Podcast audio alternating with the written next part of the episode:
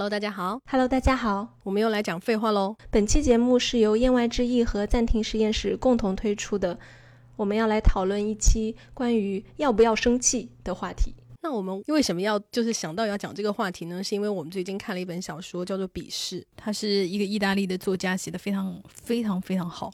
然后听说这个作家非常有名，也是我孤陋寡闻，因为我之前就是对他并不是很熟悉。他是就是反正宣传的那个编辑，还有那个宣传语都说他是意大利的鲁迅了。对，然后我觉得鲁迅，哎，跟他不是一回事。我我是不知道，就是鲁迅不鲁迅是不知道，反正他好像是什么意大利文学三杰，就是确实是地位蛮高的。对对对，就是非常遗憾，就是他的书就是在。国内不是那么普遍，以及宣传比较少。好，我们讲少讲废话，我讲重点好了。就是我看了那本书以后，我就觉得哇，写的真的非常好，我就觉得就是一定要推荐给大家。如果大家就是听完这一期有兴趣去看一下的话，就是非常鼓励。他讲了一个就是。当然，他整本书讲了一个故事，我们就讲一个小几个小细节，我就认为哦，他就会让我觉得天哪，我就太懂他在写什么，以及我觉得他写的太对了。就是你不管带入他和他老婆，你都会为这个事生气。他讲了一个非常简单的事情，就是主人公是一个电影编剧，然后呢，他就就是在制片人手底下接活，然后呢，他们制片人就是那个，哎，其实你也很难说他制片人对他老婆是不是有兴趣，反正他的意思就是喜欢就是。呃，邀请大家吃饭呐、啊，然后就希望他把他老婆带着，因为他老婆很漂亮嘛。估计也有可能是纯粹的出于对美丽的欣赏，也有可能是对他老婆有想法或者没想法，因为书里面没有讲。然后、哦、我我觉得有讲诶，但是你接着讲。好，然后他他的意思就是有一次他们吃完饭以后呢，就说那我们去喝咖啡好了，然后他就答应了。结果呢，那个制片人开的车是那种双门的跑车，就是那个车里面只能坐两个人，就大家知道那个小跑车。当然，制片人就就说哈哈，就是得有一个，就是我们就不能一起去了嘛。然后他当时就跟他老婆说，就是你坐那个车，我打车去。然后一开始他老婆就有点为难，他老婆说要不然我们也一起打车去吧，让他一个人开车去。就是你听上去这个建议非常合理，对不对？可是他那个制片人又说了一句说，哇，你们不会把我一个人扔下吧？然后他就觉得啊，你看，那我确实就是作为又作为一个属下，又作为一个朋友，他都没有办法说，那你一个人走吧那种话，因为他讲这个话也就是半开玩笑，但是又伴有一小指责的那种。嗯、然后他就就反正装作很大方的跟他老婆说啊，没事没事没事，那个那个那个你就跟他去吧，我打个车马上就到了，因为很近，也就是五六分钟的事情。他也觉得那这么近，这这有什么关系呢？嗯，就是我当时看这段，我我马上就能明白他老婆不高兴的点在哪里，因为我作为一个女的，我也不愿意单独跟我老公的老板坐一辆车，我老公。觉得这很怪吗？对不对？可是我又马上能够理解那个男的当时在那个那个情况下，他也只能做出这种选择，他还能说什么呢？因为这个书我是去年看的了，我印象记得不是特别清，但是这个情节我印象很深。他是从这个男的的视角去写的，所以你会觉得这一切就是很模糊，就是好像你也不太确定那个老板是不是要追他老婆，老婆的不高兴也好也好像没有那么明显，但是他有写到，就是他老婆就是在上车之前好像站在那里站了一会儿，就是。她没有很很爽快的，就是钻到那个老板的那个车里面去，而且她看她老公的表情有点怨恨，就是大概有写这个，然后后面，而且那个老板，我觉得是对这个就是女的是有意思，就是因为到后面他们后来有哦。你看完你就知道了，就是是很明显，哦看了一半左右，是要是要追求他的。后来他们还去那个度假别墅什么的，他老跟那个女方就是要单独相处啊，又要就是炫财力啊那种，我觉得就蛮明显的，就是是要追求他。因为就是刚刚燕讲的那个情节，它其实是在本书的非常前面，就是对，很前面很前面。然后这个第一章它就像一个衬语一样，你一看你就知道这个故事要往那个方向发展，而且他。那个男的的视角哈，就是老婆有点怨恨的那样看他，然后包括他们后面吵架还吵了这件事情。但是我因为他第二章就紧接着讲了另外一个理由，你就更能理解这个男的是为什么呢？嗯、他就讲说他为什么要接这个工作，因为他其实不想干电影编剧，他为什么要接这个工作，是因为他买了房子。那他其实原来是不打算买房的，可是他老婆是一个生长于那种破碎家庭啊，然后就家庭得不到温暖，他的老婆唯一的就不是唯一的愿望，就是有很大的愿望，就是时时渴望能有一个拥有自己的房子。他就是付出了。自己所有的积蓄去买了这个房子，然后第二期房款已经快交不上了。他在这个种种的那个经济的窘迫下，他终于得到了，就是认识了这个制片人，终于得到了一个工作的机会。他就认为说，我本来不需要就是背上这样的经济压力，可是我是因为爱你，对啊，我是为了你背上你什么的，，对然后你就不能配合我出席一下那个宴会吗？什么之类的？嗯他就他就写的，因为他这个作者写的非常好，他就说我对他就是，尤其是买了就是交房的那一天，他写的很妙，他就说我去看房的那个时候，他说我并没有喜悦，他说我只是感到了沉重的负担，他说他的老婆很高兴，他说我看到那么高兴的他，我甚至产生了一丝近似于怨恨的感情。我就觉得真的，当然他写的很好，对，所以就是你看到第二章的时候，你就会更会理解，就是他对他老婆不爱参加他的那个宴会啊，以及对他去工作这件事情就是很冷淡啊，你就。因为你知道，咱中国人都是要买房子，都是有房贷的人，你知道吗？对，就是说意大利人跟中国人很像嘛。对，所以我特嗯别能理解。就是比方说，如果是我，我在背着房贷，我跟我就是就是我我一个人在还房贷，我叫我老公陪我干这点事情，他他妈还给我摆脸色，我肯定也会生气啊。我就是、嗯我当时看到这里，我就我又能够理解这个男的，嗯当然我也能够理解，就是陪你老板这个他妈算什么事儿，我也很不爽。就是双方你都能明白他们，而且那个后来他们吵架吧，我记得不确切了，但是在那个妻子的视角看来，他让他去坐那个车的那一瞬间，对他来说就是她老公亲手把她送给了那个老板，因为他那本书确实很好看，就是他写的非常的细腻，然后。而且我觉得他书名也非常好，就是叫《鄙视》，他其实是在讲就是爱情的消散，觉得就是这个书名特别好，因为他确实是在写鄙视，而且是在写妻子对他的他的鄙视，以及他为什他不理解这个鄙视是怎么来的，他就觉得我都这么爱你了，我为你付出那么多，你居然会看不起我。但是他老婆真的就是看不起他了。但是我又觉得他有一点委屈了，因为你知道，就是我本人是身为一个社畜，我有的时候会觉得这些事情，当然不是说要把你老婆献给老板这件事情哈，嗯我是说，就是有的时候你可能为了这个家庭的经济或者这个家庭的维持下去，我们两个人同时都要为家庭牺牲一些。就比方说你，就我们先不说跟他老板有没有那个感情方面的哈，就比方说。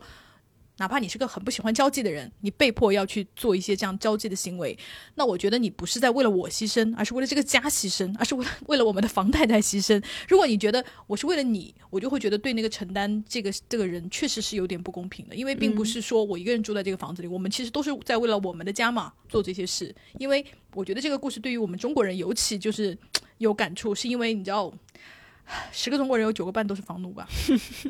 而且十个中国有九个半的人都可能在职场受着或有或无的一些压迫吧。就是比方说你很不喜欢去团建，但是我想问一下，有几个人能真正的拒绝说“我就是不去团建”？有几个人呢？但是有几个人是真正内心是爱着团建的？没有吧？我们都莫名其妙的都在承受一些，就是想说，好，老子如果要不是没钱，我才不会来受你这个鸟气呢。就很多人都是就是在承受一些这个，所以我当时看，就是我在看这本书的时候，我就是时时刻刻有一种 意大利人跟我们中国人惺惺相惜，就有这种感受。好，我们话题拉回来，就是我重点讲的就是说，其实，在就是这些事，就是就是说，他让他跟他老板先坐车，就这个这个对于婚姻来说是一件特别特别小的事情。嗯，好像他值得生气，好像又不是那么值得生气。然后呢，你要为了这件事情分手，或者就是说大吵一架，也没有那么值得吵，因为你知道夫妻之间要值得吵的事情太多了，这件事情简直就是微不足道。但是我我当时看了以后，我就特别特别想讨论就是这个问题。其实我们的那个不要说夫妻哈，就是男哪怕男女朋友之间也有很多这种很小很小的事，你要真的拿出来生气，大家就会觉得啊，你这个人太小题大做了吧？这种事情值得生气吗？甚至连你的对象都有可能会说哇，你真的好任性哦。但是我们今天就要来讨论这件事到底值不值得生气，或者是这些东西真的就是是我的小题大做吗？我要到底要不要忍受下去，或者是说我还是要拿出来跟他大吵？就是我我特别想讨论，因为这个东西你可能就是如果你身为一个个体哈，尤其是你一个人，你不可能谈很多很多的恋爱，就是很难得哈。当然有这样的人，但很少。那大家常常面对于就是在那个两性关系中，你在这个关系里，你常常就会想说啊，这个事情我到底要不要生气？好像我拿出来讲就会太小题大做了。那么我们今天就要来讨论一下，因为我们在微博上也发了一些征集大家的意见，因为我本人就有很多这样的事情，我就不知道要不要生气，或者有的时候我就是偷偷想生一下气就算了，就是。我和我男朋友原来就是非常喜欢，就是开车出去自驾游，但是都去的很近，一般都是去那种，就是比方说什么通州啊，什么凤凰山呐、你知道吗？就在北京西面那个，还是北京北面？你们连马都不会变的。对，差不多就是这种地方。然后就是呃，当天就会回来，就很近。然后有一次我们就去哪儿啊？我忘了，反正也是很离北京很近的，就平谷吧，大概是。然后他突然说我们过一夜再走吧。我说啊，就是为什么我们今天的计划是没有要过夜的？为什么就是要过一夜再走？他说，因为就是他想留在那吃晚饭呐、他说，反正明天也没有什么事，第二天确实没有什么事情。然后我就很不开心，我不开心。就是认为你为什么就是擅自决定要过夜？因为过夜对你们男的来说很简单，但对于我们女的来说是一件非常大的问题。比方说隐形眼镜怎么办？我要换内裤怎么办？还有就是卸妆的东西没有什么带，都没有，他就会嗯说你可以去便利店买一下，这个东西很简单啊。因为在他看来，确实是因为你拿男的在那里倒头就睡嘛，你哪怕今天不洗澡，你开车回来再洗也是可以的嘛。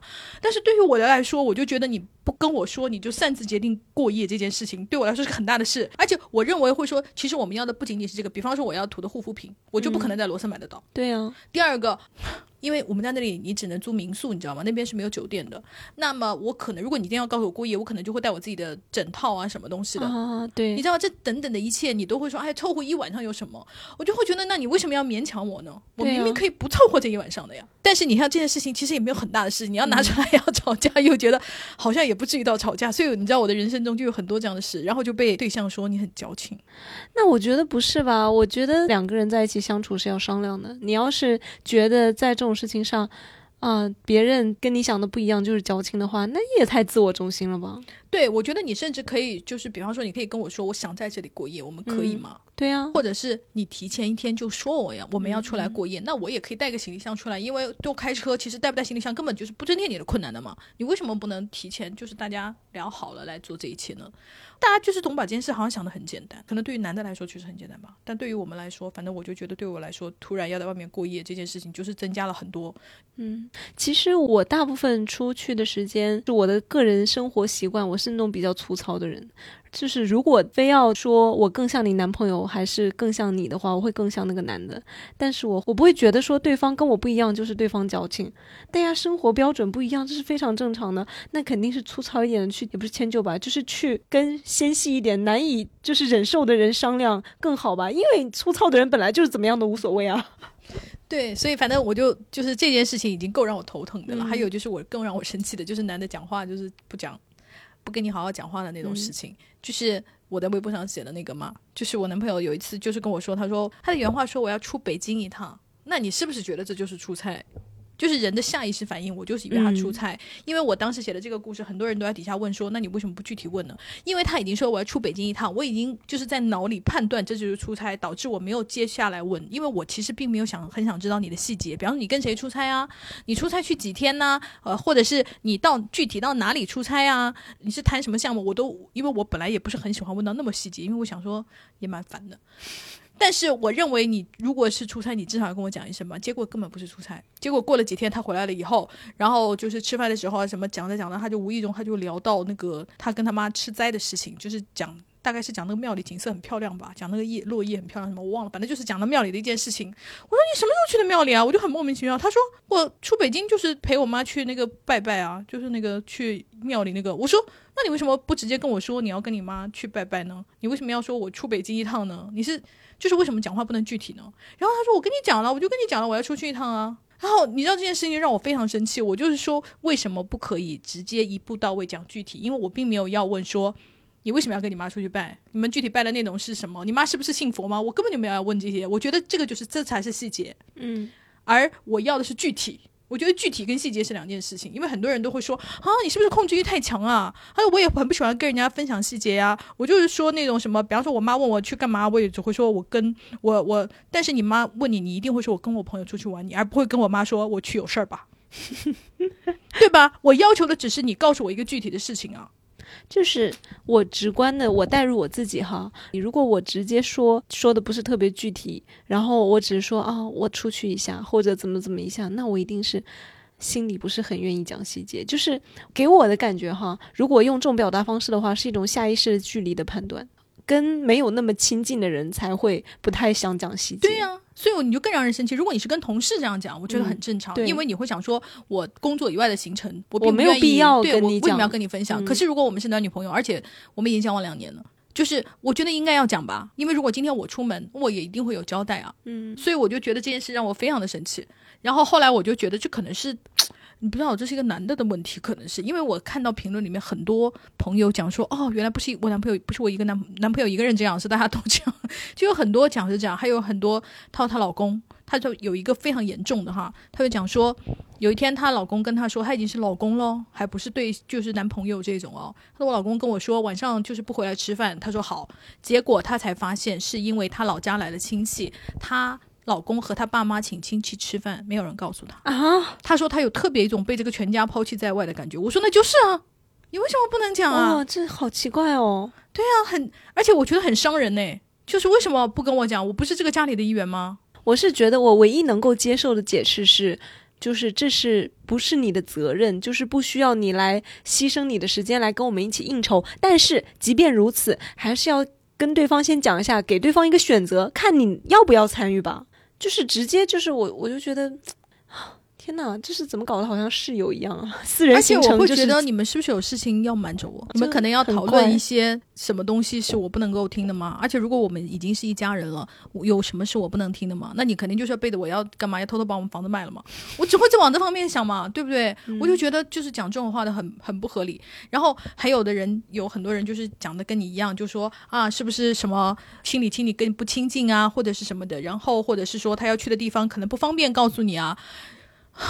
因为还有人就说，可能有的男的就会觉得迷信这件事好像讲出来有点害羞，所以不好说。我觉得不是这样的。因为另外一个朋友就说，她男朋友甚至连拿快递都要说我出去一趟，拿快递五分钟就回来了。你有什么出去一趟？你就说我出去拿个快递，这件事情怎么了嘛？为什么不能讲嘛？我真的很困惑耶。为什么男的就每个就是搞得你是怎么样？你是拉登嘛？怕美军定位你是不是？你才不能讲你的地址是吗？我真的很困惑耶。你这到底为什么不能讲啊？哦，但你说这个，我就想起来有个事情，我我的反应就是不是太一样。就是有一次，大概是那天我很困，困得很早，然后晚上八九点钟我就想睡觉了，然后我就已经就全套做完，我要到床上去睡觉了。这时候呢，我对象当然他还在玩他的游戏，就是他他干他自己的。然后他离他睡觉点还早，他就过来跟我说：“他说他大概一两点钟的时候，因为他那是他的游戏中场休息时间。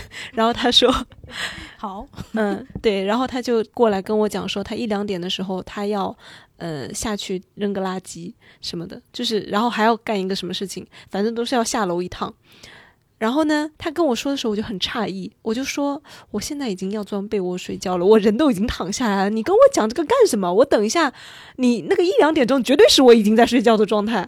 然后他就说，那我要跟你讲一下的呀，如果你那时候突然醒了，就是家里没有人了，喊我喊不喊不见了，就是害怕了怎么办？然后我当时就，哦，哇哦。我就是我，我有一点就是有一点点感动，但也有点错愕。就是我我是觉得啊，你能这么想，就是 That's very sweet。但是我好像有点不需要，因为我就觉得这件事情有点，嗯，不太会发生。对，不太会发生。我真的觉得我不需要。哦，但我是觉得非常需要，就我本人就会这样的吗？嗯，我因为我而且我觉得这个就是这个举动非常贴心，因为我我本人就是有经历过那种醒来找不到人，非常恐慌的那种。因为我也其实也不是很小，我。大学毕业大概两三年的时候吧，就是二十左右，然后有一次就是回回老家，然后我半夜醒来，我们家一个人都没有。入睡的时候是我爸妈全都在，然后我醒来一个人，那还蛮吓人的。我就很惊恐啊，我就不知道发生了什么事，怎么会半夜啊？半夜人不见了，这个这真的很像科幻片，你知道吗？然后我就打我妈，就打我妈手机，你知道吗？然后结果我妈接了电话，我说你们在哪？然后她还跟我说，就是那个我外婆就是出了就是紧急就是。送幺二零了，送到 ICU 就急救室。那时候外婆正在那生病，然后我就说：“那你为什么接到电话的时候你不叫我起来，叫我一起去，或者是跟我讲一声呢？”然后我妈说：“因为你睡得很熟，因为你想大家都想，我连电话铃都没有听到。那个时候可是那个座机哦，嗯，我连电话铃都没有听到，我可见我真的睡得很熟。”但是我还是非常就是很就是也不能叫生气吧，就是非常激愤的，就是那种你们为什么不跟我讲？因为你们这样导致我起来以后家里没有人，很恐慌。哦，对，所以对于我这种人来说，就是我非常非常需要这件事，就是哪怕可能它不太会发生，但是我觉得提前说很好。因为有一次我在微博上看了一个新闻，就是讲那个小孩五岁的小孩在街上游荡，被那个警察被民警看到，就是就是送回家，才知道就是。他的小朋友睡觉了，然后爸爸妈妈偷偷溜下楼吃火锅，然后小孩醒了，发现家里没有人，然后就急疯了，就一边哭一边在路上找爸妈。然后我就特别特别能理解那个小孩，因为你知道，小孩醒来看到家里没有人是非常非常害怕的，所以就是对于我们这种有这种心理创伤的小孩来说，就是醒来家里如果黑黑黢黢的，然后本来应该有人没有人这件事，对我来说伤害非常大。哦，对，所以我觉得你老公的那个行为就是很很好、很正确，而且要推广，希望每一个在听的都跟你老公说，他们一定要这样做。哦，哇，你这样就是把我说服了，就是你，而且尤其是你拿小朋友比喻，就是我就觉得哦，非常合理。对，而且人总是会有心理比较脆弱的状态的时候，然后突然一下子醒了，家里一个人都没有，是有点害怕。尤其是嗯小孩，确如果你有这方面的创伤，因为有很多爸妈是这样的嘛，就比方说嗯上夜班啊，突然就走了，因为他也没有办法跟睡前的你说，你醒来爸妈可能不在，就是你这样的小孩可能就无法睡了。嗯但是小孩醒来发现家里没有人，就一定是很害怕的。所以你看，那个小孩会自己一个人就跑到街上去找找爸妈，他其实根本不知道爸妈在哪耶，但他就是觉得家里空荡这件事不对，所以我就觉得这件事非常有必要。确实，嗯，这个妹妹很好笑。她说我某任前男友每次跟别人出去的时候，都一脸严肃的跟我说，等会儿有事儿要出去，给我吓得一愣一愣的。我以为是出了什么就是不好的大事，问就说你别问了，他非要等我生气了才说。他说结果就是去超市。他说，而且屡教不改，每次都是一脸严肃的说有事儿。他说，搞得我现在别人一旦有人一脸严肃的跟我说有事儿，我就要发火了。哎，男的真的很好笑。我觉得就是有一个朋友，对于我们前面那个男男朋友，为什么有什么事就会说我有事儿，我出去一趟，我办个事儿。我觉得有这个妹妹提出来的一个观点非常好，她说有一种男的就很喜欢搞自己就是精社会精英人设，你知道吗？就是。说这种事情就好像显得我很忙，人人都需要我，我要去处理一些国家大事，所以他没有办法说我去拿个快递，或者是说我出去到门口，我哥们儿给我送两条鱼，就是他没有办法就是讲这件事，他有一种他就是要讲出那些神秘莫测的词。因为这个妹妹说很好笑，她说有一次她约她男生朋友出来玩啊，然后就是一帮人聚会那种，她说那个男的就说我有点事儿晚点到，然后。等到那个男的来了以后，他就很好奇，他说：“你刚刚就是办什么事去了？”大家能想到吗？这个男的只是去营业厅交了一下电费，这种事情，你你就说我马上就来，不就完了吗？或者是说，哎呀，我就是那个那个绕个路五分钟去营业厅，马上就来。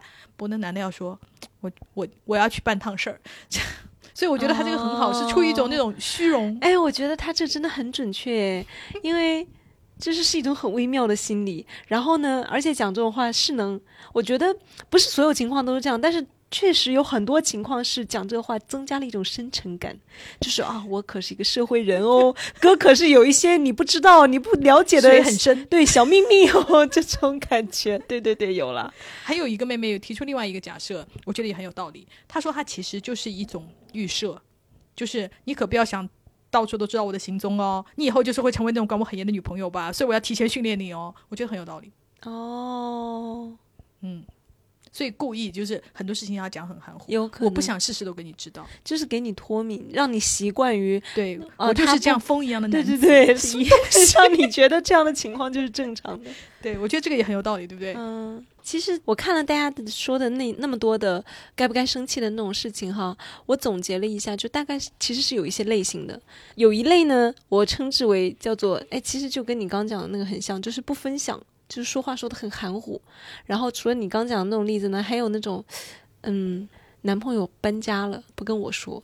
就有女生就跟我讲这种事情，然后，但是呢，他又说了一个前提，就是说他们两个一般约会都是出来约，不是说会到对方家里面去的，所以她男朋友就觉得说，本来你也不会来我家，就是那也没有必要跟你讲吧。当然有必要啊，然后女生就是女生就是你这个态度，就是觉得搬家这么大的事情，你为什么不跟我说？因为评论里有一个妹妹跟她差不多，她就讲说她老公，她突然有一天在朋友圈里刷到她老公说，比方说一个礼拜以后要回老家，请问谁可以拼车？啊，她就跟她老公说你要回老家，她老公说对啊，她说那你怎么不跟我说呢？她说因为你没有车啊。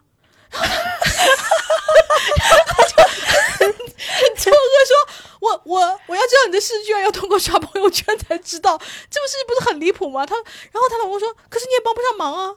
你说男的离谱不离谱？这种事情怎么可以不讲啊？我觉得很不自然呢，就是 不是拼车这个就是有点奇怪了，都你你都要回老家，就是很明显会影响到对方的生活啊。男男的到底就是我，我真的很想知道那个男的到底就是是在不想讲、逃避讲这件事情，还是真的认为你又没有车跟你讲有什么用呢？我我我有，你知道我都我会有点困惑，嗯，因为我我不知道这个妹妹具体的情况嘛，她她就是说她特别无语，然后我就想说，天呐，男的到底在想什么？如果你真的就是可能是处于一种，比方说冷暴力要逼人家分手的那种状态，嗯我就有点能理解，因为我我们能知道你的那个目标在哪里嘛。可是如果你纯粹就是觉得你就是没有车啊，我跟你讲也没有用啊，你也没有认识什么有车会跟我一起，就是老家跟我在一起的朋友，就是这件事情对我来说是无用的，所以我就没有跟你。我觉得这种思维方式就是非常的以自我为中心。虽然每个人都是以自我为中心的哈，但这个就是完全他没有在在乎伴侣的感受，诶，而是嗯，我有一个问题，我的问题能不能得到解决？然后你对我的问题有没有帮助？没有用啊，那为什么要跟你讲呢？我就觉得这跟他就是思考的那个轴，完全是他自己，而不是是我，而不是我们，就给我一种这样的感觉，。因为还有一个妹很好笑，她说那个五二零的时候，就是她已经计划好了要跟男朋友一起过五二零，然后结果她男朋友跟她说：“哎，我五二零的时候要去哪杭州啊，还去哪？反正就要去一个其他城市。”她说干嘛？她说因为我的好朋友要跟他的那个女朋友求婚，我们要去帮他做那个就是。也不叫伴郎吧，就是帮他就是做策划，就是反正就是他要求婚啦，我们就是好朋友为他打气吧，什么之类，反正这样的。然后他女朋友说：“那你为什么不跟我商量呢？你你就要去了。”她男朋友说：“我现在就来跟你商量啊。”我说：“这是商量吗？这是这是告知啊，对？啊，就是难道商量是说你有可能不能去哦？对啊，那你你你跟我说你就是通知我你要去啊，这根本就不是商量啊！我就觉得。男的到底在搞什么？我觉得有很很大一个原因哈，是因为这个男的知道他讲了就不会被同意，你知道吗？如果他冒着商量的口气跟你讲，你可能会说不行，或者是说我也要去，或者什么，他就知道要得到一个否定的答案，所以他在趁着你把这个否定答案讲出来之前，他先跟你说我要怎么样，而不是说哎我五二零能不能去哪里，他不会用这样。我已经我觉得是这个缘故，因为有一次我那个好朋友他妹妹。和他妹夫就是结婚生了小孩，然后呢，小孩还在哺乳期，大概三个月吧。他妹夫突然有一天说我要去旅游，他妹妹说哈，我们小孩才两个月，我还在那个喂奶，你怎么可以走开啊？你是爸爸呀？他说可是我跟人家讲好了，我们要去新疆旅游。哎，他他妹妹就整个错愕说你你怎么就是不跟我商量？他说我就跟人家讲好了。我就觉得就是他明明知道这件事情如果来拿出来商量是一定会被骂或被拒绝的，所以他就先跟你直接就通知你，就是反正我要去。就是你讲的这个事情，就让我觉得那种所谓的不通人情世故，还有不体贴是装的。他的实际上，他的核心，他的本质是极度的冷漠自私。对他就是我要去做做这件事，嗯我不管你同不同意。然后我我也不管会对你的生活产生多大的影响，无所谓，反正我要爽。对，而且就是他可能明知道就是你会不同意，对啊所以他就不不讲，直接就我我反正要走，你总不能把我关在家里吧？然后刚说的那种类型叫做 含糊和不分享，对不对？然后我觉得还有一种类型叫做越界。越界的那个里面，我这边有一个我印象特别深刻的事情，是那个女生她说男朋友偷看她的淘宝购物车，然后呢发现里面有一条裙子，大概是那种大牌的吧，然后她就觉得好贵，而且这么贵你又不会穿，又不好看，然后她擅自把那个购物车里面那个裙子给删掉了。然后这个妹妹呢，她都没有发现，以至于说，等她发现意识到说，哎，我怎么没买的时候，那个限量版已经没有了，以后想买都买不到了。那她怎么发现是他删的呢？我不知道哎，她没有讲，可能是这个男的 删完了之后还跟她讲了吧，或者说他想起来这件事情，然后发火的时候对方讲的。总之他是后来才发现的。然后他说就是限量的衣服还卖光了，想到这件事情都非常火大，但是。这里面有有三个字，就是叫做前男友，就是已经跟这个男的分了。我看了之后，我就觉得，哦天呐，这个这个行动非常非常的越界，然后对方居然感觉不到，就让我非常诧异。那你觉得男的人肉你算越界吗？哎，我这边就有这样的例子，就是你们在交往了。我这里这个女生她讲的还不是她本人被人肉，是她妈妈，就是被那个男的用天眼查查，就是查他妈名下的公司和注册资资本之类的吧。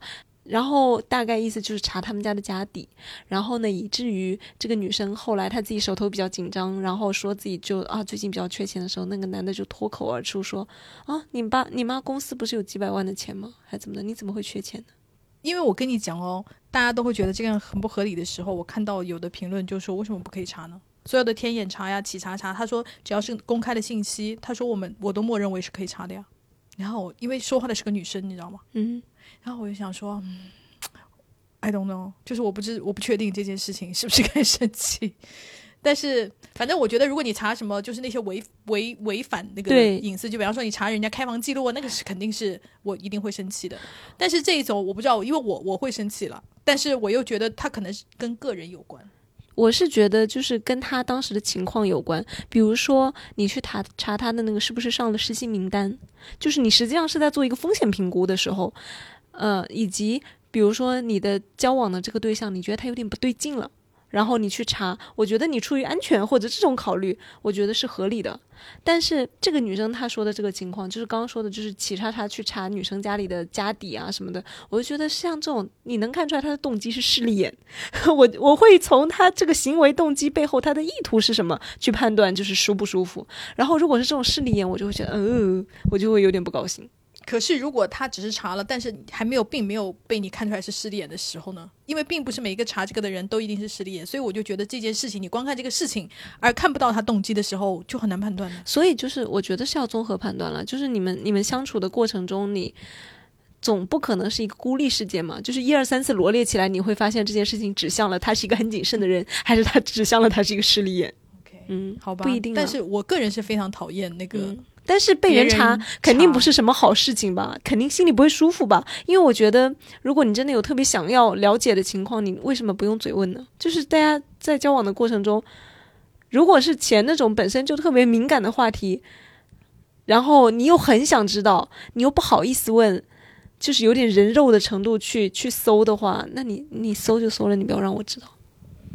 因为我有一个女朋友，她嗯是那种金融公司的那个做 HR 的，所以她每交一个男朋友都要给人家做背调，就是像人家做进公司那种正经的背调的，而且还会打到他前公司去问这个人是不是确实在这里入职过的，就是做这种事情。因为就他跟我讲哈，他说他认为这个行为就是是一个非常谨慎以及。风险评估，因为他说他不想就是找一个麻烦缠身的那种男的，以及找一个骗子啊什么什么什么什么的。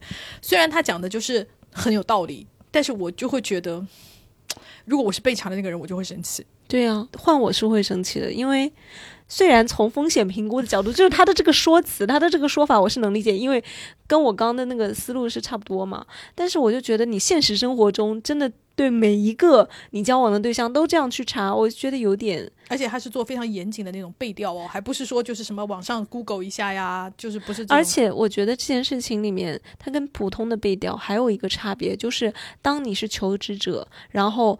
对方公司的 HR 背调你的时候，其实你是知道背调会发生的，或者你起码能预测到这件事情的可能性吧。但是你交往对象，你怎么知道人家他会像一个 HR 一样，还打电话给你的前同事啊？我觉得就是这两个性质之间有一个很明显的差别，所以就会觉得就是作为交往对象，然后还去搞这种，就是有点越界。OK，、嗯可是他就是如果比方说你的交往对象跟你明说说你不要撒谎哦，我都会查到的哦，那可以吗？就是我提前告知，就跟你参加公司面试一样，那你心里会不舒服，但起码是坦诚的吧？那你可以接受吗？你会想说，那我们就不要交往，如果你不相信我，还是说无所谓，那你查吧。我会不舒服，就不要交往了，因为因为我觉得就是这个事情主要是跟我，我觉得这是跟人人跟人之间的相处的模式是有关系的。因为一般来说，我跟人家交往，我也都是很坦诚、很坦率，而且大家相处过程中，你也能感觉出来吧，对方是不是遮遮掩掩，就是是不是装的。我觉得成年人是有这个判断力。然后在这种情况下，你还要说。那我可是要去查你的，看你有没有对我说谎，什么什么的，我就觉得，嗯，那你就是有点奇怪。他说，因为我上一就是我上一段恋爱遇到了杀猪盘，所以我就是我决定要谨慎，以后每一个就是要查清楚，对你好，对我也好。如果你不撒谎的话，你为什么怕我查？我觉得这件事情是这样的，就是你要这样做可以，当然要找一个能接受的，是吧？对，就是你坦诚跟对方说清楚，那是最好了，因为这样起码双方是知情同意的，然后那对方也要能接受你这个样子嘛。OK，嗯，我觉得不仅男的会过界，因为我有看到一个女生，她也做很过界的事，因为我认为这件事肯定是过界的，因为她就是拿她男朋友的手机发了一条朋友圈，就是官宣他们两个人的，就是我们恋爱啦这样的朋友圈，她男朋友是不在场吗？就大家去洗澡了吧，就偷拿他的手机这样发，为什么要这样子啊？他就说那有什么关系呢？反正大家都知道我们恋爱了，为什么不你不愿意关心吗？你是有鬼吗？我觉得这样是没有意义的，我认为就是这件事非常的过界，因为我觉得你拿别人手机发东西这件事情、非常的过界啊。嗯，我觉得就不要装，这就是我觉得嗯那个女生你不要装这件事情，仿佛是什么很合理的事情。如果这件事情是别人对你做的，你也不会高兴的，你肯定会生气啊。就不要拿出啊，难道你心里有鬼吗？这样的理由来做这种，就是很明显。换位思考一下，你肯定会发大火的，是吧？我觉得就是不要强迫别人做这嗯些，包括就是刚刚就是，我觉得这个跟上购物车其实是一个类型的事情，对对，就是你不经过别人允许动了别人的赛博账户这件事。对，你觉得这种算越界吗？就是一个女生大概讲了她跟她男朋友，然后呢是去杭州玩，然后下一站是要去上海的，然后呢男的就骗她游西湖。为什么说是骗呢？就是是女生本来说。因为杭州当时很闷热，他说他不想去打卡杭州的旅游景点，然后呢还强调出发去上海之前他是要洗澡的。结果呢，男的以让我不留遗憾为名，骗我坐船陪他游西湖，害我没来得及洗澡。我现在非常还是非常生气，因为对方忽视了我的需求。然后大家就说，嗯，那有可能是好意吧，就是或者怎么怎么样。然后她说，而且她男朋友的理由就是让她非常的无语，就是因为也不是说男的自己没有玩过，一定要去西湖玩一下。这个男生他是来西湖玩过的，他就是觉得这个地方你一定要来，不然你就留下了遗憾。所以我要替你安排，然后一定要让你坐船游一游。所以不管你之前说什么，我都是让你游的。因为我妈也跟我这个事，你觉得这种算越界吗？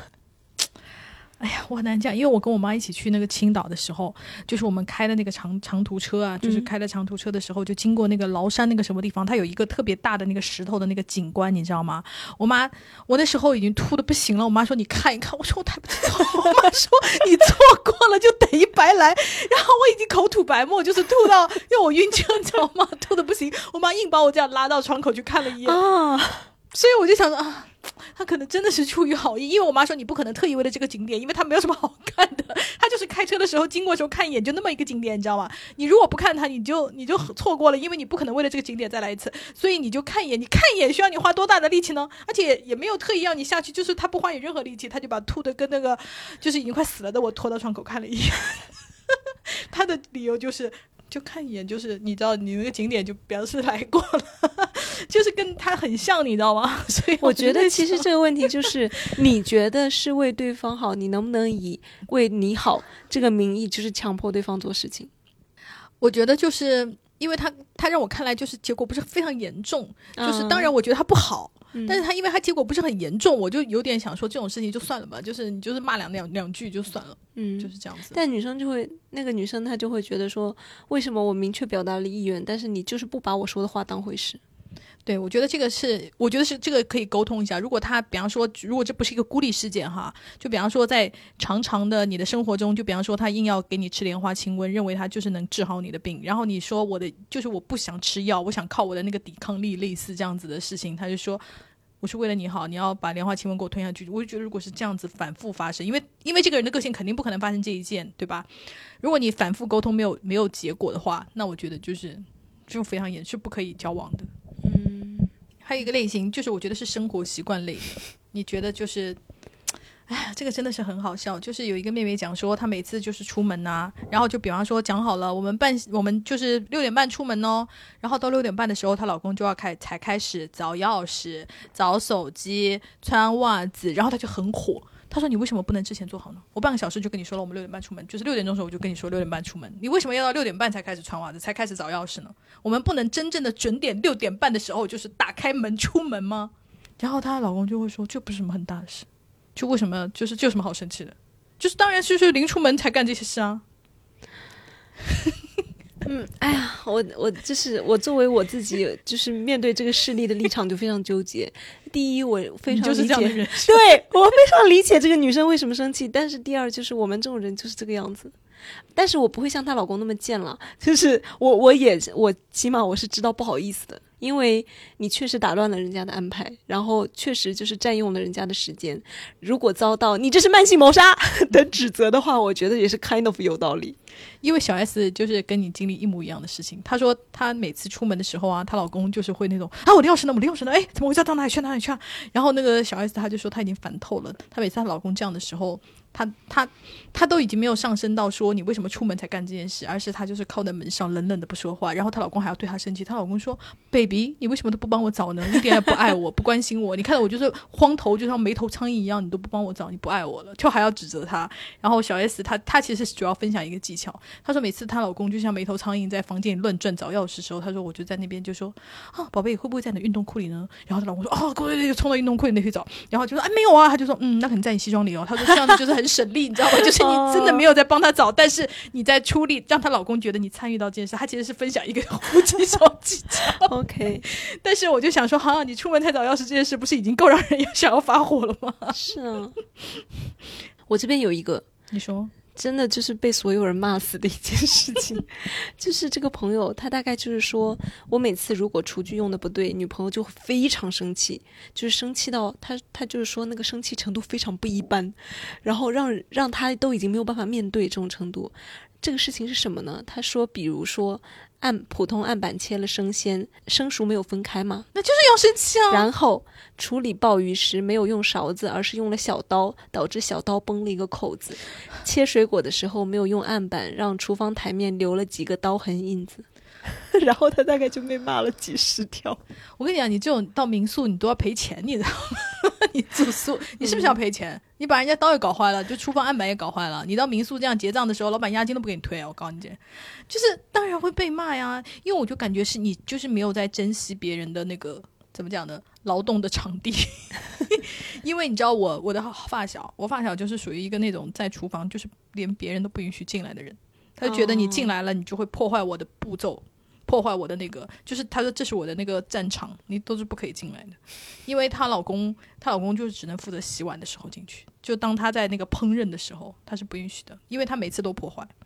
就比方说她做菜，就比方说她要放二十个碗，就比方说盐、糖、花椒、辣椒，她都会放的那个每一个都弄好的。那她烧的时候，她不就很整齐吗？就是那样。然后她老公就说啊，你为什么要放二十个碗呢？到时候我要洗二十个碗呢。她就把那个所有的调料都放在一块儿。她说反正你到时候一起倒啊。然后我闺蜜那个发小就勃然大怒，就说你为什么要打乱我的做菜？那个我做菜就是放好了按顺序，真是让我自己就是想的很清楚，我把这布置的很好。你一进来嘛，把所有调料给我搞到一起去了，啊，她整个就崩溃了。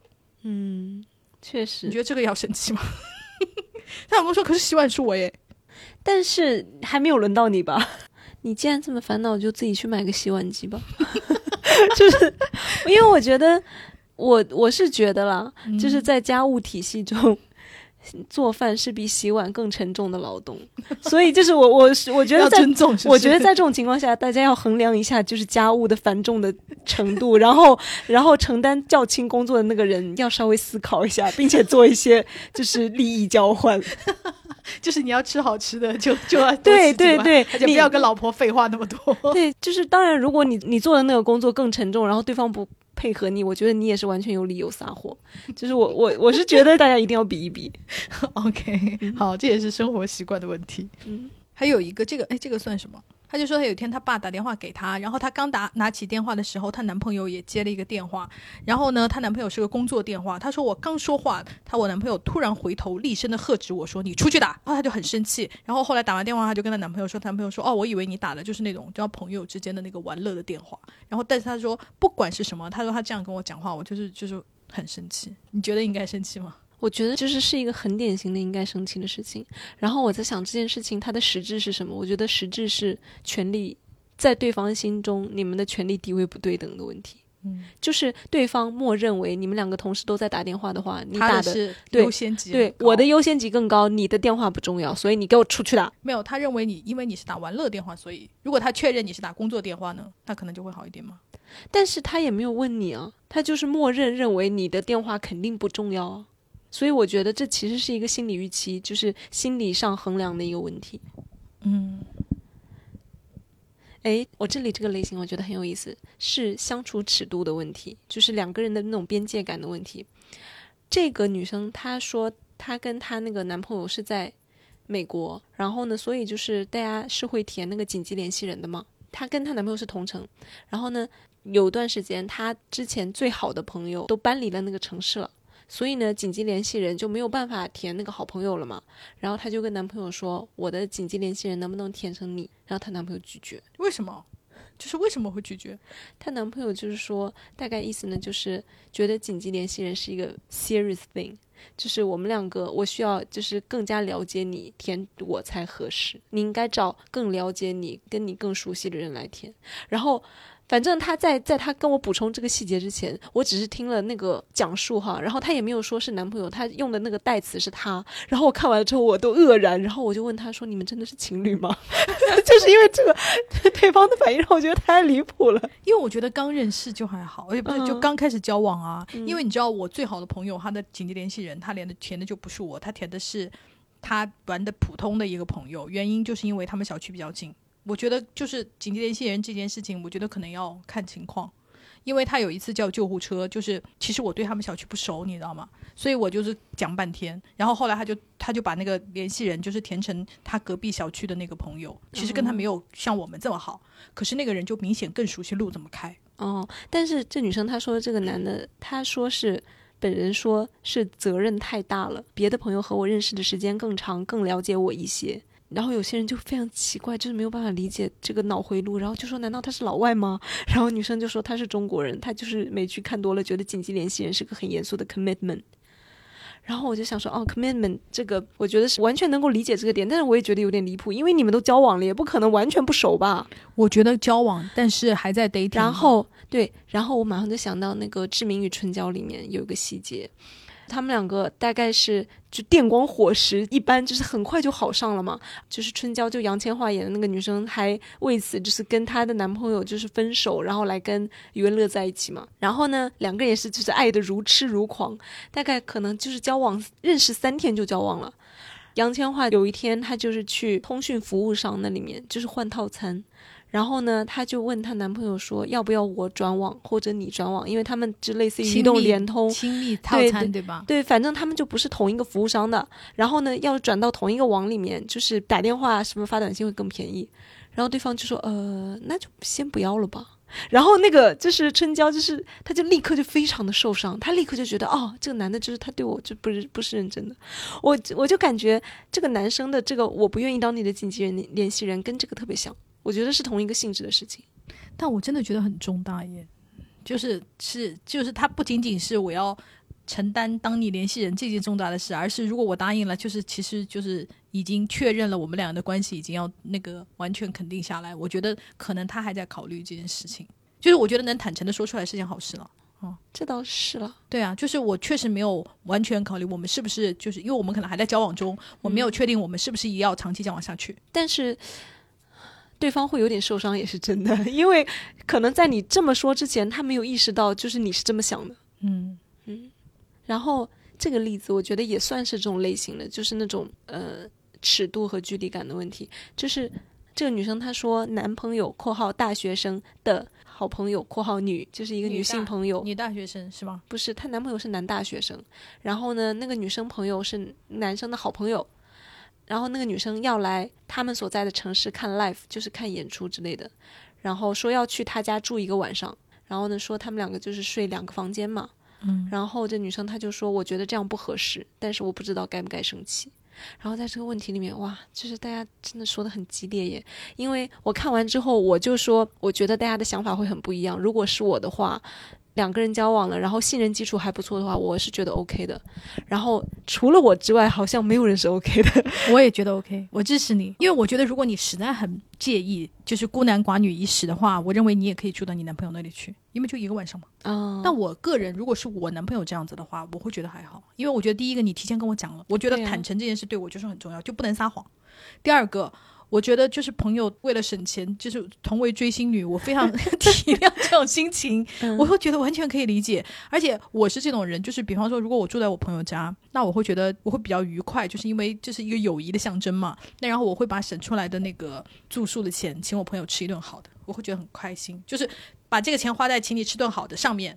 我会觉得会比可能会比住酒店更有意义。嗯嗯，而且我就觉得大家的那种反对啊，就会有一点，比如说指责对方那个女生，就是啊，你就缺这么点钱，你就这么点钱，你都不愿意，都不舍得花呀。还有就是说，嗯，他们两个肯定有问题。然后我就想，这种想法我可以理解大家为什么这么说哈，但是我就觉得这里面其实隐含着一种假设，就是认为男女之间是不可能有友谊存，就是纯粹的友谊存存在的。然后我就觉得，哦，这种那如果我是个女同嘞？你有没有想过这种可能性呢？就是你的男朋友可能对我来说并没有什么吸引力呢，就是我们两个就是好朋友啊。就是我就觉得，反正对于我来说，不必太以性缘关系这件事情来考虑。就是大家都有朋友嘛，我会留宿我的朋友啊，你也可以留宿你的朋友。我以一个异性恋的角度来说，即使这个女生对于这个男生是有一点点想法的，就是哪怕 OK，我只是创造了一个机会，但是这件事情只要不发生，我觉得就没有问题。嗯就是如果一个人对你有好感，那这个是错吗？不是错吧？而且他只是到你家来借住，他也没有说我要强奸你吧？就是我觉得只要没有发生，如果他真的是对你有好感，或者是很信任你的这种关系，我就觉得还好吧。嗯嗯，反正我作为如果我作为女朋友的话，我是觉得 OK 的。我觉得尤其好的就是你提前告诉我这件事非常好。嗯，哎，你觉得这个是不是类似的？就是这女生她说也是被对象问能不能跟异性好朋友单独去酒吧小酌，然后对方等于也是提前讲了嘛，但是她就不知道自己该不该生气，因为一方面就觉得她的第一反应是这不太好吧，但是第二反应就是。我的不开心是在限制对方的交友自由吗？所以他就特别困惑，就不知道自己该不该生气，然后也不知道就是是不是生气的话，就说明自己太小气了。我觉得看次数吧，就如果你一年约个一次啊到两次，我觉得没关系，就 go ahead 去吧。如果比方说这件事发生的非常频繁，以及就比方说你们除了就是经常单独约出去好之外，还天天聊微信啊什么的，那我就觉得就是有一点，我会觉得你占用了我男朋友应该陪我的时间，哦就是这个时间是属于我的。那你占用了我，你是侵犯了我的权益，那我就会比较介意嗯或者是生气。但是如果比方说我就是普通朋友，比方说我们就是他难得来一次北京，那我们就是约个吃个饭啊，我觉得 OK，去吧去吧去吧。嗯，我也觉得是了。所以你看，就是在关系里面，那个信誉是非常重要的。嗯嗯，哎，其实我这里这个例子，就是我感觉也跟距离感有点关系。他说，之前 X 关系很好的姐姐怀孕，因为我很喜欢小 baby，所以一直在持续关注这件事。X 也知道我很关心他姐，但是姐姐生了之后，好久，我突然想到问了一嘴，他才跟我说已经生了。然后他就觉得，虽然是一件很小的事情，但是当时真的莫名其妙的感觉到不爽和被忽视的感觉。啊，有一个妹妹跟这个差不多，我觉得都要拿出来说。但是这个妹妹解决的很好，她就说，呃，当他们还是交往对象，还没有那个结婚的时候，有一次她老公的爸妈就是到他们所在的城市来，然后呢，他们那时候就是还没有见过爸妈，你知道吗？她也觉得她去肯定是不方便的，于是她就买了一盒点心，就托她男朋友带给她的爸妈。然后呢，就是等她男朋友晚上回来，她就问他，她说，她说你那个点心给你爸妈了吗？然后她男朋友就是很无所谓的说啊，明天再给吧。她就非常不高兴，她说，首先。就是我买东西给你爸妈是一个礼貌，那你爸妈就是你要一定要把这个礼貌传达给你爸妈，以及你爸妈对这件事情是什么反馈的，你要传达给我。这件事情是非常严肃的，以及是非常重要的事情，你不要觉得不当回事，什么明天再给，反正就是可能他的意思就是，哎呀。我爸妈就是一来给他们那个东西，可能行李也不太好拿呀，类似就是会有一些这样的想法。但她说她就是沟跟她沟男朋友沟通过几次，这件事很重要。以后她就说她男朋友就是逐渐学会了，就是明白了。她一开始她觉得她是不知道这件事情的重要性。哦，他就会觉得啊，一盒点心我今天给明天给有什么区别呢？什么的。但是就是你知道，作为我们女的，有一些社会常识的女的就会觉得，你一来北京，虽然我不能来，但是我比方说男朋友来接你的时候，就会说啊，你看，就比方说我女朋友知道你们来了，特意带了一盒点心给你，就是我们正常人觉得应该是这样子的嘛。嗯，她就说她男朋友完全不懂，但是她教会了，就跟那个你刚刚说的那个一样，就是。男的可能觉得这件事情，我姐生孩子跟你确实没有特别大的关系，但是我觉得就是要教要讲这件事情，就是你应该跟我要随时 update。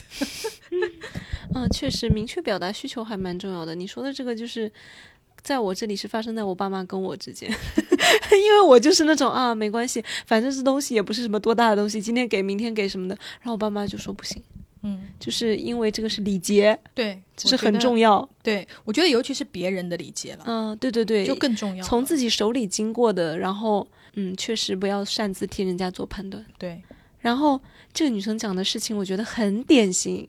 他说上周男朋友提出去动物园，他在隔壁城市，我们约定好周六下午两点半去，他当天中午坐高铁过来。结果是我那天早早起了床，洗头、洗澡、选衣服，为了保持平坦的小腹，一直未进食，很期待。但他一直没回我的消息，到十一点、十二点、一点，我都在等。我说你还来不来了？后来一点多，他回了一条头好晕。我说你不来了吗？他还是在说感冒药是不是过期了之类的话，没有对我的提问给出一个明确的答复。我回了一句：那你休息吧。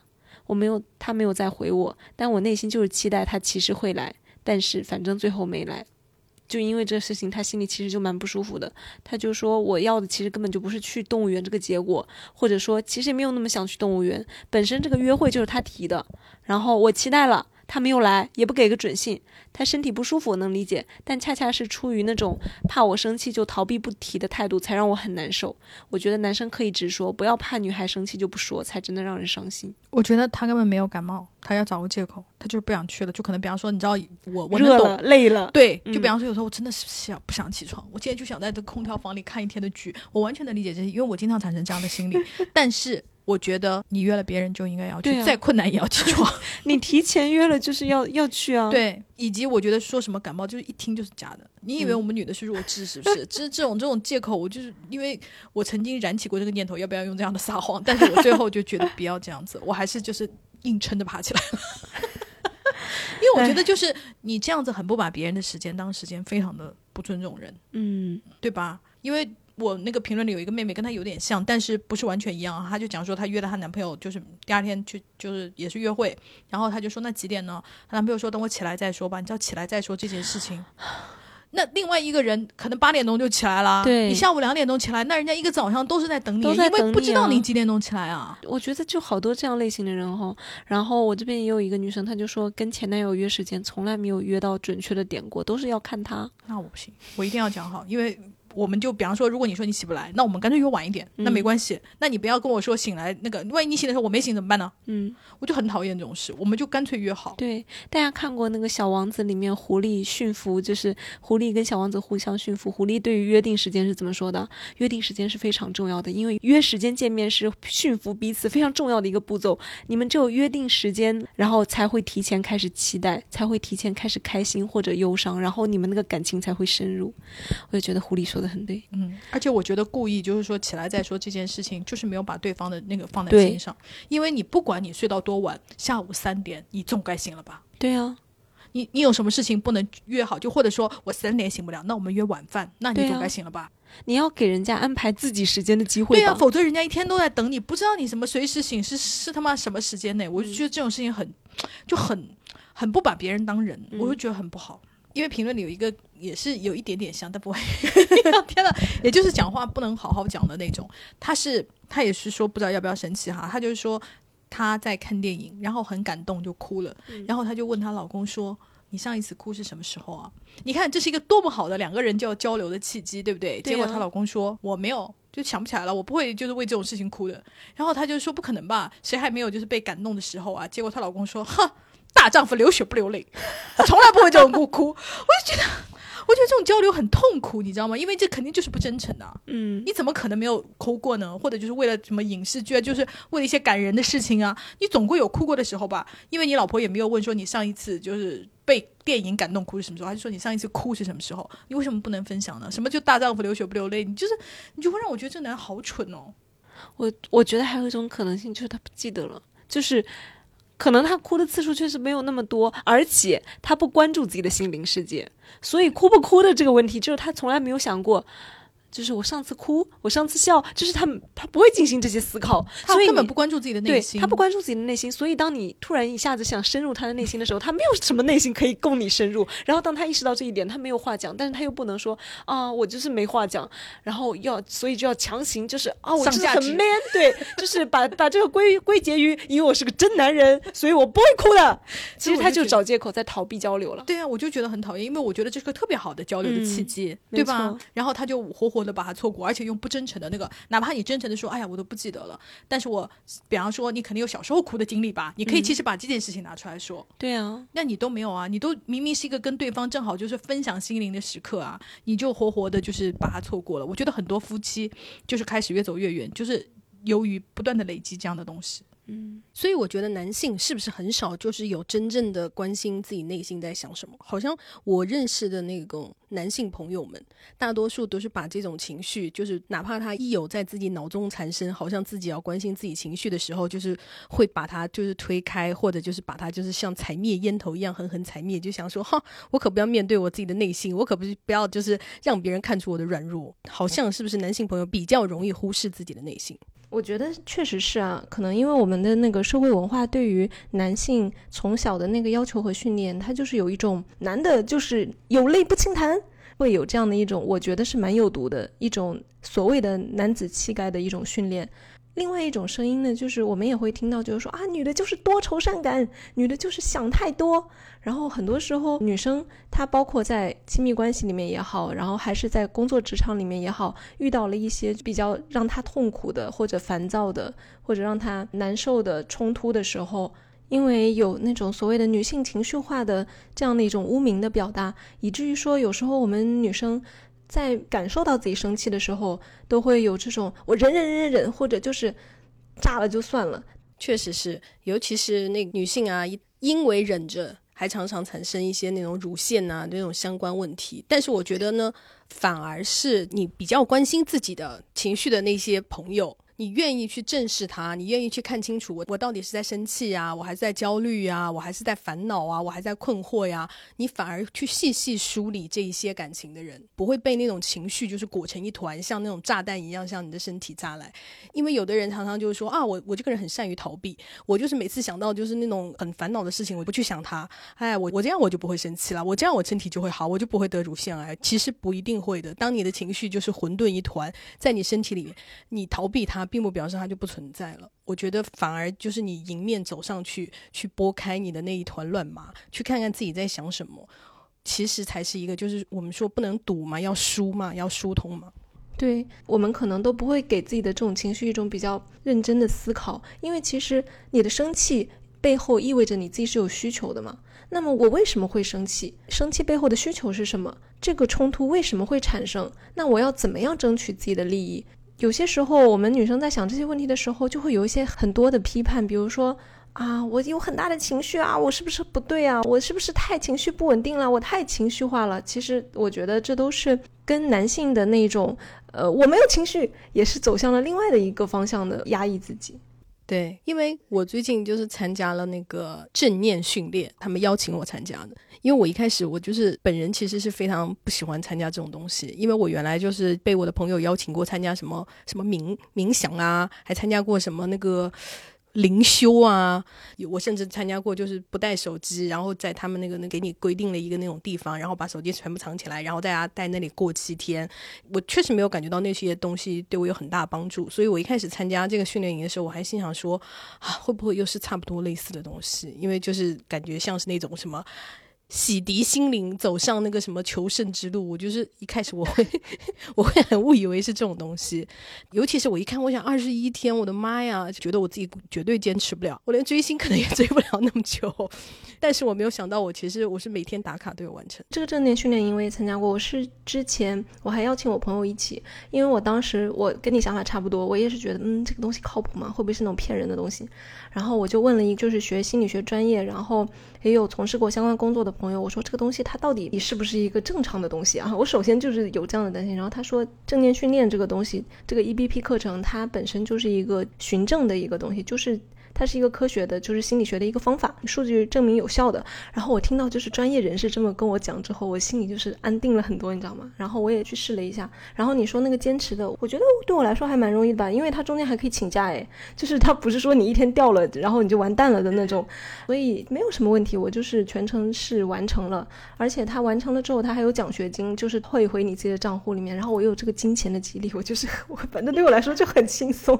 对，因为我一开始看的时候，它其实。其实每天它大概就是花你十分钟左右嘛，对吧？然后它的每天的训练分两块，一块叫做正念训练，就是说你跟随到它的那个人工的语音啊，然后它就会告诉你，比方今天可能是身体扫描啊，可能昨天就是什么什么情绪沉淀呐，类似这样子。然后我们下一块就是叫做书写，就是根据你今天的那个心情和今天的情绪，然后写出，其实只要超过十五个字就可以了。因为我一开始看到书写，我想说天呐，谁会每天给你写日记呀？别做梦了！我但是后来我就发现，哦，天呐，是我自己那比写那种淘宝的差评就是还要短，就是很容易完成。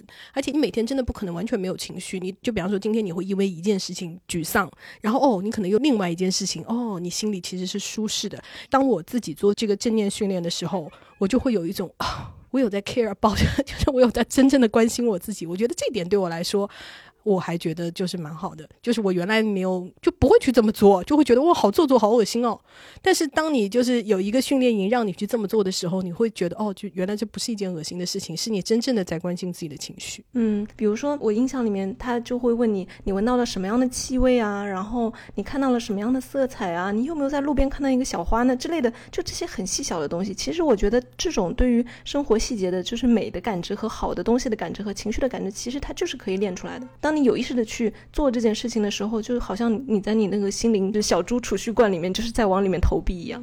我觉得这东西是很好的。然后怎么知道自己的改善效果呢？就是它其实开始和结束的时候，它都会有一个。综合心理评估，然后各种指标的一个量表，所以你就是做完了之后，其实你自己会有一个非常直观的一个数据上面的体现，并不是一个完全看不见摸不着的东西。当然，如果你是当前是重度焦虑抑郁的一个状态，我们其实还是建议你第一时间去医院确诊，然后稳定下来了之后呢，也在医生的知情和同意的情况下，把这个暂停实验室作为一个辅助的一个方式，它不能替代你的治疗，这个也是就是我们需要强调的一个事情。然后这个课程呢，全程参与。一次是完成了，还会返一百块钱的现金奖学金，这个也是本人已经得到了的，就是其实我觉得还挺容易的。然后他们也给了一个言外之意专属的优惠五十块钱，学生价呢就是优惠一百块，是全日制本硕博毕业一年之内都算的，而且他后面是也是一直可以免费复训的，因为每次参与就是交一百块钱，完整完成的话就是会现金返还嘛。我还是看到蛮多人参加这个复训。OK，那要怎么报名呢？微信搜索关注公众号“暂停实验室”。暂停就是那个暂停一下的暂停，pause 暂停。回复关键词“言外之意”，学生朋友回复“言外之意”，学生价先领券，然后立即使用即可预约下期。刚刚讲完那个这个训练营的钱还蛮划算的，但是讲到那个钱，我又想到那个我们评论里面也有讲到，因为钱要不要生气的，就是他说是那个女生，她本人是在上班，然后异地的男朋友呢是还在上学的，所以每个月只有一点项目补贴，等于说是穷穷的。然后呢，有一次逛街，她看中一套衣服，然后男朋友也说就是好看，就让她试穿了嘛。结果试穿之后问价，然后女生呢就觉得哦太贵了，不划算，就不想要。结果此时店员说男朋友已经买单了，然后这女生就说：“其实如果是这个价格的话，我自己是根本不会买的。现实也是，买回来一年没有穿出门。但回家后，我觉得他没有经济收入，把钱转给他，他也没有回绝，就直接收下了。回家的路上，他说店员怂恿他买单，他可能碍于面子就付了。但后面我转钱给他，他又收下了，让我心里就有点不舒服。（括号也可能是我小气了。）我遇到过一模一样的事情，但是是我接头发。大家都知道接头发很贵，我接的头发大概一千多，块两千。然后呢，就是我男朋友跟我一起去那个，他陪我，你知道陪了一下午。我本来就觉得他挺辛苦的，而且我没有打算让他买单，我是准备自己买的，因为我每次接头发呀，都这个都我还是有卡，你知道吗？结果他就是把这个单给买了，然后呢。他就一直说哇，我没有想到接头发这么贵。那你讲这个话不就是要我把钱还给你吗？然后你知道本人就是就受不了委屈的女的，我就立刻把钱给他了，然后他就收了，然后人也做了，就是你知道人情也做了，然后你的店员都觉得很大方，男朋友帮你买单，会觉得哈少过来这套鸡贼男吧。哎呀，我觉得你说很贵，你其实不就是要我把钱还给你吗？唉。我就感觉大家在送人家礼物的时候，你这个人情啊，就是如果有男性朋友或者女性朋友吧，就是无论是谁，就是你既然已经要做这个人情了，你就送佛送到西，你不要事情做一半又搞得这个就是有点不清不爽的，然后搞得对方心里又不太舒服，那这样何必呢？我就觉得很难看，而且两千块钱对于他来说根本就不是不是大钱。就根本就不是。就不是说他都不是像你刚刚说那个妹妹属于经济困难的都不是，他就是觉得这件事用两千块钱用来搞头发是不值得的。对，我觉得他未必那个意思是想要你把钱还给他，但是他就会心疼，心疼了之后呢，他又没有说嗯这件事情是女朋友的心情比较重要，然后他就啊我就要念一念。对啊，然后但问题我给他你收了，嗯，如果你说我不收的话，那我可以理解为你念一念，那你收了，嗯，这是真的心疼，真的不值呗。对呀，那你干嘛要冲过去付呢？我就是很很生气这件事情，可能就是买到了中薛高的感觉吧，有可能。哦，这个事情很好，这个事情是我妈非常生气的事。正好这个朋友跟我我妈提出了同样的意见，他说我随手换的衣服掉在地上了，他路过就跟没看见一样跨过去，也不知道随手帮我捡起来。等我自己看到那个场景以后就很生气。因为我妈，我们家发生了一模一样的事情，但是我们家那个事情呢，是因为我妈那个你就是像他们中老年，就是会穿那种肉色的那个那个那个袜子，你知道吗？就是那个丝丝丝光袜，叫丝光，是不是叫丝光袜？我不知道，还叫尼龙袜，我不知道，反正就那种很薄很薄的肉色的那种，夏天穿的。然后呢？我妈也穿那个袜子，然后呢，他们两个人的习惯都是回家第一件事情就回家上换鞋嘛，就会把这个袜子洗完以后顺手就是晾在那个洗手间的那个小的那个挂衣架上，因为它很容易干，你知道吗？就他们每个人的习惯都是这样的。但是有一天我妈有一天回来，她就是手上拿的菜。然后呢，他就把袜子就拖在凳子上了，就没有注意。然后我们家那个凳子就是原木的凳子，你知道？然后我爸的袜子也就是他回来以后也先放在那儿，然后他再脱裤子换衣服，换上自己舒服的 T 恤，然后又把袜子洗了。这是这么个过程哈。我为什么要讲这个过程呢？我一定要讲，因为它很重要，有细节。然后呢，我爸就把他自己的袜子洗了，没洗我妈的袜子。我妈的袜子就挂在他的袜子旁边。然后我妈就非常的生气，我妈就说：“你为什么你你看到袜子挂在那里，你为什么不一起洗呢？”因为讲真话。你多洗一双袜子并不是很大的劳动量，你为什么就没有想到要帮我洗呢？然后我爸当时给的理由也非常扯淡，我爸说因为你的肉色袜子跟那个凳子颜色什么原木凳一样，我没有看见，就很扯，你知道吗？我妈这件事情就气到现在，然后我就。我就觉得还好吧，因为我觉得就是洗袜子、洗一双袜子这件事情已经成为了一个这个男的，就我爸这个男的的思维惯式了。就是我每天回家第一件事就是洗掉一双袜子，他很难注意到旁边还有一双袜子。那我是不是要洗？我觉得男的本来就没有，也不能这样，好像又在给我爸找借口。但是。我确实能理解这件事，就是你每天习惯做的事情，他突然要改变，好像不是那么嗯，马上能 get 到。然后我就跟我妈说，然后我妈跟我讲她的重点，她就是我眼睁睁的看到她去洗那双袜子，把我的袜子脱了。我说那你为什么不讲一声，你把我的袜子一起洗掉呢？我妈说我就不讲，我就看她有没有注意到。这个心态也非常典型。我有时候就觉得女的这个是就是蛮自我折磨的，就是你何必呢？对呀，你就讲一声嘛，你就说哎妈，那你把袜子也洗了，不就行了吗？嗯，或者就是。你不要忍到，就是说，就是我看看你什么时候醒悟，就是他可能就是不醒悟，然后那你就是白受这个气嘛。或者你洗到一半再让他去洗，你再加入也来得及啊。我妈就说，我就是不会说，我要看看他到底就是能不能追的。哎呀，但是这种就是眼里没活的这种愤怒，我也确实能够理解，因为。我们家的家务其实是我对象做的比较多一点，但是唯独有一件事情他是怎么都想不到做的，就是浇花。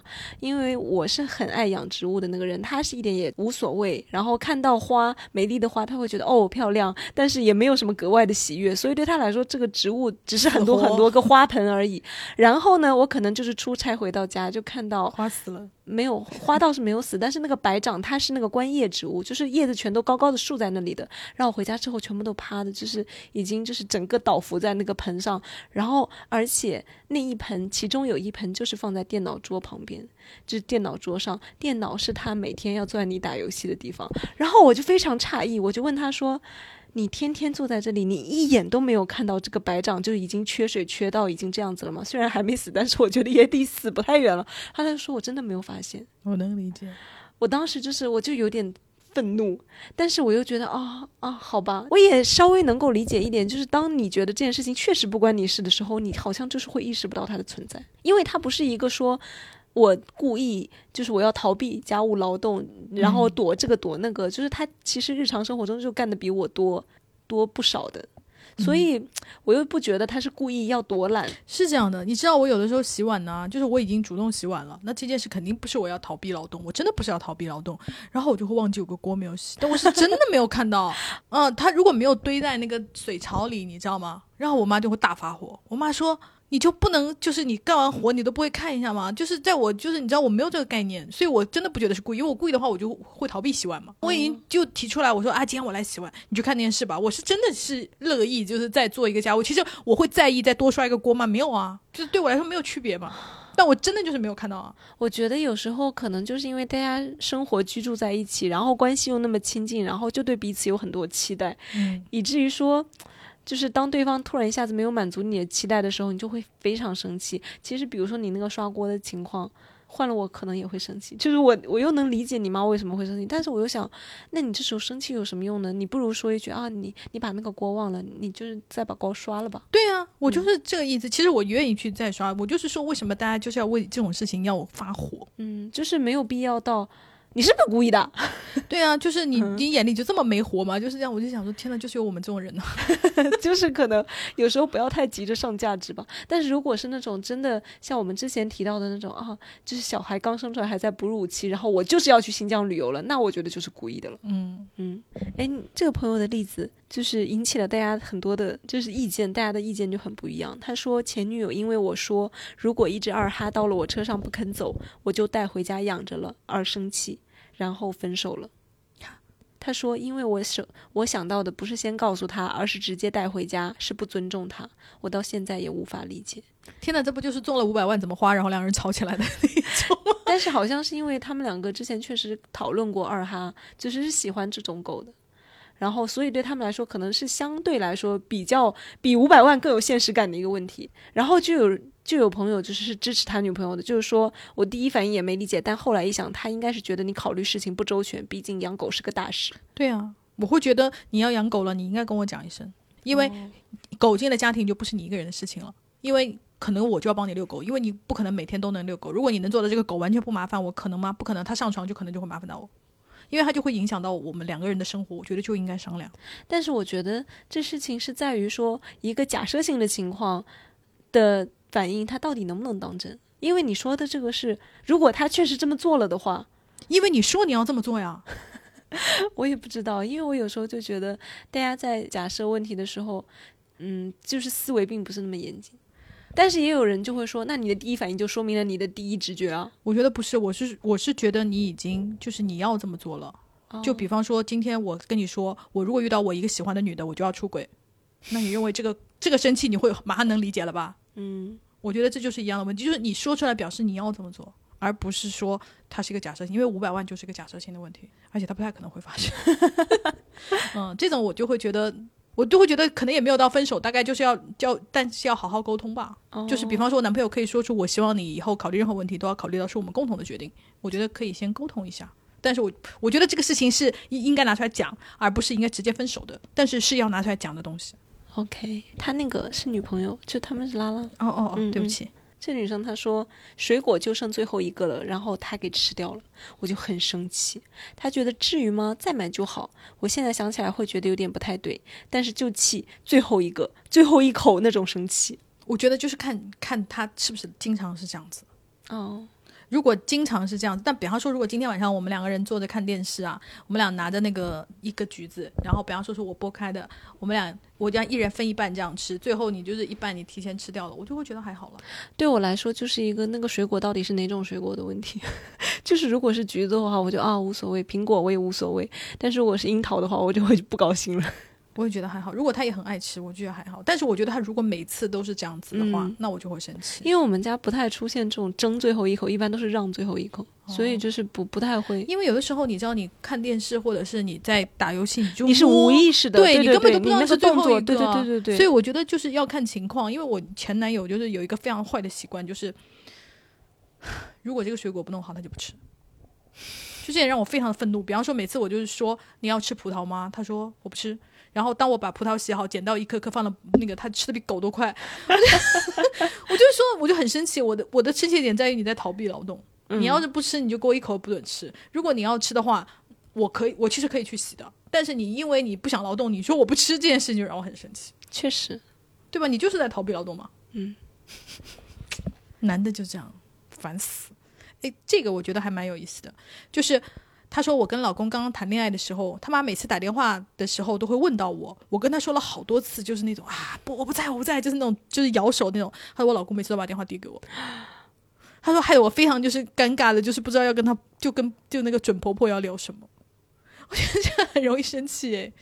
但我又要讲小 S 也遇到过同样，她更过分。她她老公，她老公不是个商人吗？然后每次去交际啊，她都要都要那种，就是就要跟人家说，baby，我跟王总在一起。他说，然后小 S 想说，天呐，王总是谁？我根本就不认识。然后她老公就会说，baby，王总说他是你的粉丝，他要跟你讲话。然后小 S 哎，然后他已经那个王总已经接过来了。啊，天呐，就让我想到张敏的老公，大家知道吧？就那个著名港星，然后他。老公是做生意的，对对对，然后直播的时候大概就是也是跟兄弟连麦，然后就是啊，这是我老婆张敏哦，她是真的大明星张敏哦，然后就拍他老婆就是在被窝里面睡觉那个样子。没有是直播，然后他老婆接起电话就根本不知道他在直播，就是素颜就被直播所有人看到，对对对，就是你根本不跟你老婆讲，就是那种。对，我觉得这个就是很不尊重人。对啊，小 S 也就是说，他就说他常常就是哎别别别，哎王总你好，他就不得不这样子，就说我真的很，他说其实我从头到尾都不知道这王总是谁，唉。好了，心累。对我就是想说，你们提前讲一声会死吗？或者就是说我老婆已经睡了就不行吗？就是唉，这朋友讲的是，就是男朋友想买的东西有很多套，他懒得看详情对比，也不直接问客服，叫我选。我说我也不懂，你问客服。他叫我帮忙问。就我觉得这个就是也是类似于洗葡萄那个逃避劳动，嗯，就是他就是把麻烦的事情推给你呗，以及。你看，就不要再说女的只会花钱买买买。我至今记得，就是前几年有一个晚会，就说女的只会剁手，女的只会败家什么什么的。然后我想，真的是很轻视购物这个，他就是家务劳动，非常累。你要你要想省钱，你要想选出一个合适的套餐或者怎么样的时候，他就是要付出精力。你看这个男的，他就是非常清楚，你要付出精力，你不想管，然后你就甩给女朋友。我想问一下大家。你们知道为什么要超购物车吗？超购物车就是你就是省掉了那个去比价的那个行为啊，以及你可能还要去提问。大家都知道那个电商会有那种提问环节吧，就是问买过的人这个东西怎么样？难道这不是劳动吗？因为有的时候，比方说有些你像我最近在买那个真丝的床品啊，你就会想问买过的那些人感受怎么样？但是别人是没有义务在线回答你的，那别人有空才会回答你，你可能要等个三五天你才能等到别人的回答，这些不是劳动吗？对啊，还有比如说你想。买东西的时候，可能头一个小时什么零点到一点价格最低，什么什么降多少多少元，然后你还得就是不睡觉。虽然你实际上到最后下单，在旁人看来你只是头五分钟，OK，那个零点零五分你买完了，但是你在此之前为这件事情又定闹钟啊，又各种比价啊，做多少准备，你可能好几天你都要烦这件事情，而且你还要算好怎么样就是减价是最划算的，因为你知道淘宝有什么三百减五十，什么两百减二十，你还能不能把它混在一起？你全部要分门别类的把算好怎么样结账。你总以为这是很轻松的事情吗？我每年双十一的时候都累得要死，因为我还要帮我妈购物，你知道吗？就是我要，比方说她要买什么东西，比方说那个时候已经快接近双十一了，我就会说你全部存在购物车里，然后还要发给发到发给我，然后我要把它全部就是归类好什么的，跟我的什么东西放在一起，就是一起要拼价。大家都认为这件事情很轻松，是不是？那你们就自己做吧。很神奇，身为家里的这种购物的那个就是你知道担当，对我就觉得这就是一项很繁重的劳动啊，因为有的时候你知道吗？你算错了那个。因为你知道双十二当天是不能，呃，不是双十一的第二天是不能够退货的。你要等到第三天零点，你还要等退货的那个时间，很辛苦啊！想到我都很生气。我真的觉得就是大家尊重别人的劳动。这朋友他是男同朋友，然后呢，他给我讲了一个他跟他前任的一个故事。他说他前任有一段时间就是赋闲在家，可能就是没有上班，没有工作了。然后呢？他是在家里打游戏、逗逗猫狗、吃饭、睡觉，等我下班。在和我相处的时间里，他会自然的把手机丢在一旁。每当我下班打开门，他就会关掉游戏，躺到床上。伸开双臂给我一个温暖的拥抱。我们一起做一件事情的时候呢，他从来都是把手机丢在一边，眼里心里只装着我。所以其实你看，这男朋友还蛮好的哈。然后呢，他说某一天早上出门上班时，他还在睡觉，他的手机放在客厅充电。我看到手机屏幕上好几条明晃晃的聊天记录，然后那上面就写着：“好久没见了，看看你最近有空见面吗？”我想到这是他之前的炮友，点开后，他们两个人简单寒暄了几句。我前任没有同意见面约炮，但还是问对方要了裸照，夸了夸对方身材不错，可以视为聊骚吧。那天之后，我心里开始有一个疙瘩。我笃定的知道他不会出轨，肉体出轨一直是我们约定好的禁忌。他很爱我，也不忍心伤害我。但是每当想到他有随时出轨的机会，他在出轨的边缘游离着和人聊骚，我就很难过。就此事和他正儿八经的拉扯显得很无力。我其实相信他不会赴约，看一看他人的裸照，在我心里跟看黄片没有任何区别。我更不想因为这点心里的不痛快，就限制了他本就很缺乏的社交生活。但是我心里的芥蒂和难过是真实的，也是很难以启齿的。好细腻哦。嗯，我就觉得哇哦，因为而且她还考虑到她男朋友就是在家确实生活无聊，可能就是会让她聊骚这件事情更容易发生。我就觉得她其实是很为对方着想了，已经。然后他们两个后来分手了嘛？分手了，然后对方声泪俱下的说，从来没有做过对不起他的事情，然后也印证了他当时的那个判断，就是其实男朋友也就是到这一步为止，并没有做别的。他们就是因为这个分手的吗？没有，没有，是之后，嗯。但是他说，但是这件事情就是在他心里面留下了疙瘩。我也觉得好可惜哦，因为我觉得就是我能够理解一个人没有社交生活，以及没有什么朋友，然后又在家里的话，嗯。他可能真的需要就是单纯的刺激而已，对，都可能都不走心，但是我也能理解他心里不舒服，就是就是双方代入我都能理解，但是我又所以我就觉得分开很可惜，因为我都觉得就是你们是相爱的耶，因为相爱的人分开我就会觉得很可惜，而且我主要是觉得他真的很他很细腻，然后而且他对伴侣是确实是设身处地为对方着想的，然后他说，而且很巧的是他最近又面临了类似的问题。他说：“但是这次交往的对象不同，所以我也采用了不同的方式对待。我认为与我心里的芥蒂相比，我可能更在乎当下自己的做法是否合情合理。如果有正当理由生气，我会毫不犹豫地开诚布公；如果是自己心中的无稽联想引发的烦恼，我会选择自己难过，自己消化。”然后我就说，哎，那你是什么引起了你无稽的烦恼呢？他说，就是一些小动作引发的联想，比如说经过现任的身后的时候，他会把电脑上的微信对话框给关掉，或者上厕所的时候呢，在里面待的比较久。然后他说，我一周前仍然非常介意，还为此写了几篇黛玉葬花式的文章。他真的很幽默，好可爱。对我看到这些时候我就笑了。然后他说，但是最近觉得无所谓了，不那么想刨根究底了。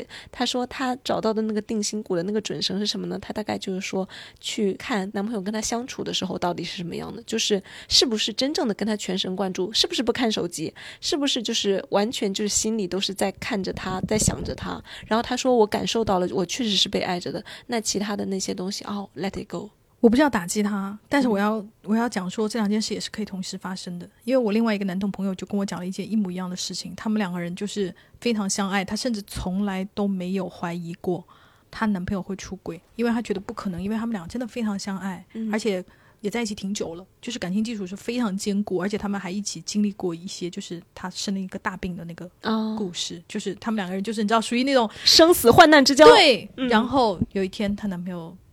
是干嘛呀？好像是去去医院陪他妈，还是干嘛？反正手机没有拿，然后她就拿到了，发现她男朋友就在那个社交软件上跟别人约，但是没有，还没有约成功，但是明显已经在聊骚，就互相发了照片了，讲一些骚话了，什么什么的。她说我打死都没有想到会，就是他说我认为我们的感情不可能发生这种事情。他说我也确定他很爱我，而且我们也就是已经没有，不是说已经感情冷淡了哈，感情还是很浓厚的时候，他说还是会发生这件事。这种事情就是他是会并行的，就人就是会同时爱两个人。而不是说我不爱你了才爱他，或者是我爱他就不爱你了，不会的人就是会同时爱两个人。我没有在打击他，我只是是说，就是当然你的你的你的判断方法，你有你自己的判断方法是 OK 的，因为每个人的生活的不一样嘛。嗯。但是我要说，你就是这件这件事是也有可能是同时在发生，他没有不爱你，但他也有可能还是在聊骚。嗯。哎呀，天哪，生活好复杂。哎，但我觉得。